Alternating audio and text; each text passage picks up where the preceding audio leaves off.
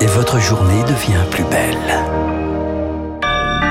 Vous commencez la journée avec la matinale de Radio Classique. Bon réveil, il est 7h30. la matinale de Radio Classique avec François Geffrier. À la une ce matin, c'était il y a six mois, jour pour jour, le 24 février dernier. Vladimir Poutine annonce ce matin-là, à l'aube, le début de l'opération militaire russe en Ukraine, Baptiste Gabory. Un semestre de guerre, de bombardements, des dizaines de milliers de morts et d'immenses dégâts. Les combats se déroulent désormais surtout dans l'est du pays. Bonjour Pierre Collat. Bonjour. Le risque d'un enlisement du conflit est bien réel. Oui, cela fait déjà plusieurs semaines que ça ne bouge plus beaucoup. L'armée russe bombarde, mais manque d'infanterie pour avancer. En face, les Ukrainiens tiennent leur position. Volodymyr Zelensky compte bien reprendre le contrôle de ses frontières historiques avec la Crimée. Il le confirme dans une interview à l'Express. Mais il faut se dépêcher. Les pluies d'automne arrivent, puis ce sera le gel de l'hiver et encore pire le dégel qui rend les routes impraticables. En bref, s'il n'y a pas de vraie offensive très rapidement, le conflit risque bien de s'enliser pour plusieurs mois. Environ 20% de l'Ukraine est sous contrôle russe actuellement. Globalement, c'est une zone en forme de croissant dans le sud-est du pays, avec des lieux stratégiques comme Kherson qui permet l'approvisionnement en eau de la Crimée et la centrale nucléaire géante de Saporidjia qui fournit de l'énergie à toute la zone occupée. Pierre, après 180 jours de guerre, le bilan humain est très lourd. 5500 civils ukrainiens minimum ont perdu la vie selon l'ONU, c'est une estimation basse. Côté militaire, cette semaine, Kiev annonce 9000 soldats morts depuis le début du conflit. Côté russe, très difficile de savoir, le seul bilan officiel de Moscou date du 25 mars, 1351 morts. Aujourd'hui, les pertes seraient beaucoup plus élevées, 15 000 décès selon le MI6 britannique, jusqu'à 80 000 soldats perdus selon les services américains, tués et blessés confondus. Pierre Collat, 24 août 2022, ce jour marque donc les six mois de guerre, mais l'Ukraine célèbre aussi aujourd'hui son indépendance vis-à-vis de l'Union soviétique, date donc hautement symbolique. Le président ukrainien a mis en garde hier soir contre de possibles frappes russes brutales. Les États-Unis devraient eux annoncer aujourd'hui une nouvelle aide militaire de 3 milliards de dollars à l'Ukraine. Ce sera la plus grosse enveloppe américaine depuis le début du conflit. Berlin, de son côté, promet 500 millions d'euros d'armes supplémentaires livrées en grande partie l'an prochain. Signe peut-être d'une guerre qui s'installe. Les Occidentaux en tout cas s'y préparent. Les Européens sont prêts à soutenir le combat de l'Ukraine dans la durée, a ainsi déclaré hier Emmanuel Macron. La communauté internationale ne doit montrer aucune faiblesse, aucun esprit de compromission face à la Russie, ajoute-t-il. Et alors, six mois après, quel bilan des sanctions économiques contre la Russie? Des sanctions qui se sont multipliées depuis février dernier sur l'énergie, les matières premières dans le secteur bancaire, l'exportation de produits de haute technologie, une Russie isolée par les sanctions occidentales.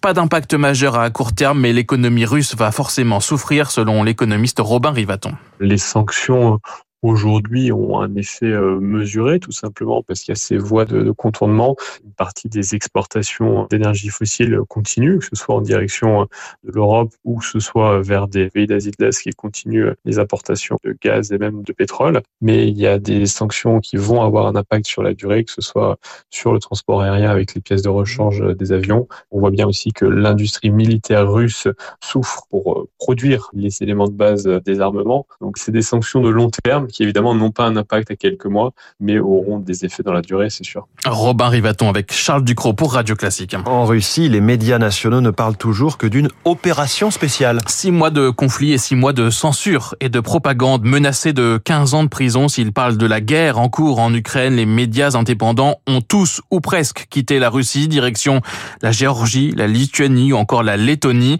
Des centaines de journalistes russes vivent désormais en exil. Lauriane Toulmont. Dire opération militaire plutôt que guerre en Ukraine, Kirill Artemenko a refusé de se plier à cette censure imposée par la loi martiale russe. Un choix fait début mars par ce fondateur de Paper Media, un journal local indépendant de Saint-Pétersbourg. Ce n'était pas un choix si tu respectes les standards pour lesquels tu travailles. Je ne suis pas sûr de pouvoir retourner en Russie sans risquer d'être arrêté et passer un bout de temps en prison.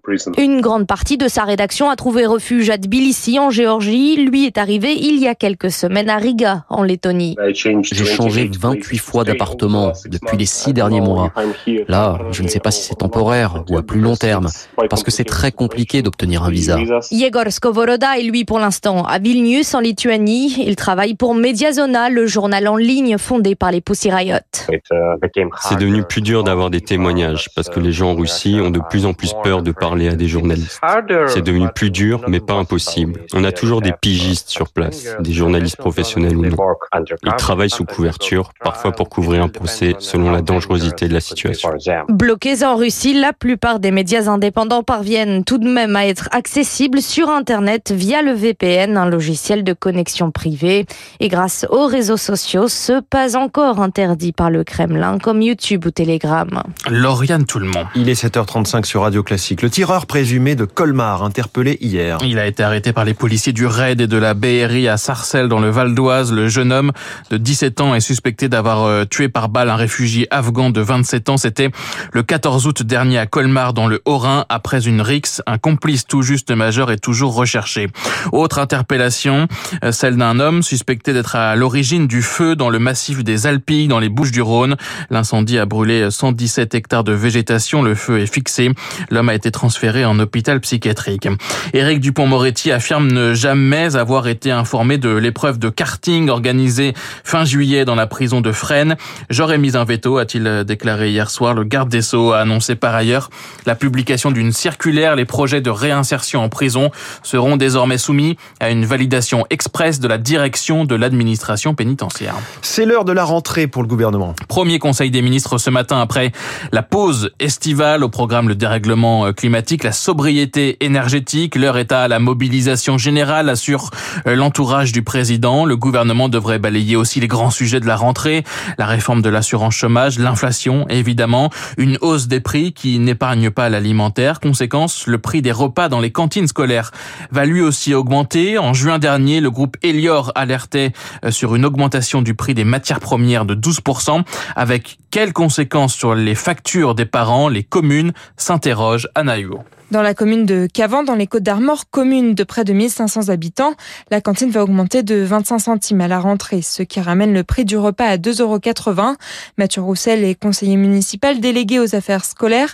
C'est lui qui a planché sur l'augmentation. L'inflation, on l'a aussi dans nos écoles. Il y a effectivement euh, le gaz, l'électricité, euh, les livraisons, mais surtout euh, le prix des légumes et de la viande de nos fournisseurs qui ont augmenté. On n'avait pas augmenté depuis 5 ans le prix de la cantine. J'ai fait un petit tableau comparatif avec l'ensemble des communes autour de Cavan on reste dans les moyennes. À Rosoy, dans Lyon, la maire Dominique Chapuis est actuellement en pleine négociation avec son fournisseur qui lui a annoncé une hausse de ses tarifs de 10% au mois de juin. Le commercial m'a expliqué que c'était plus cher pour eux. Ben, je dis, vous négociez. Il n'y a pas de raison que les collectivités soient encore obligées d'augmenter euh, le prix du repas pour des familles qui n'auront pas toujours les moyens de le faire. Elle attend tout de même la rentrée et la réponse du prestataire, mais pour le moment, elle assure qu'en cas de hausse, la mairie compensera. Comment on peut compenser? Ben, On fera peut-être moins de trottoirs et puis on mettra plus de social sur la cantine. Il faut voir peut-être euh, à faire peut-être des tranches supplémentaires pour les gens qui ont le plus le moyen euh, et rester au même prix pour les gens qui ont le moins les moyens. Et elle demande aussi une aide de l'État pour les plus petites communes qui refusent de répercuter les augmentations.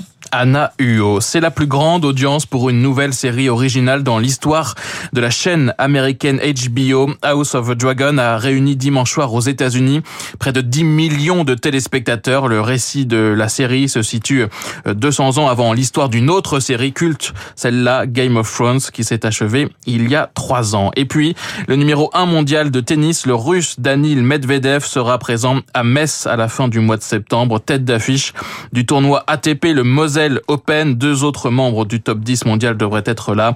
Dominique Thiem et Hubert Merci beaucoup, c'était le journal de Baptiste Gabory. Il est 7h39, ne, ne sursautez pas si je vous dis cher connard.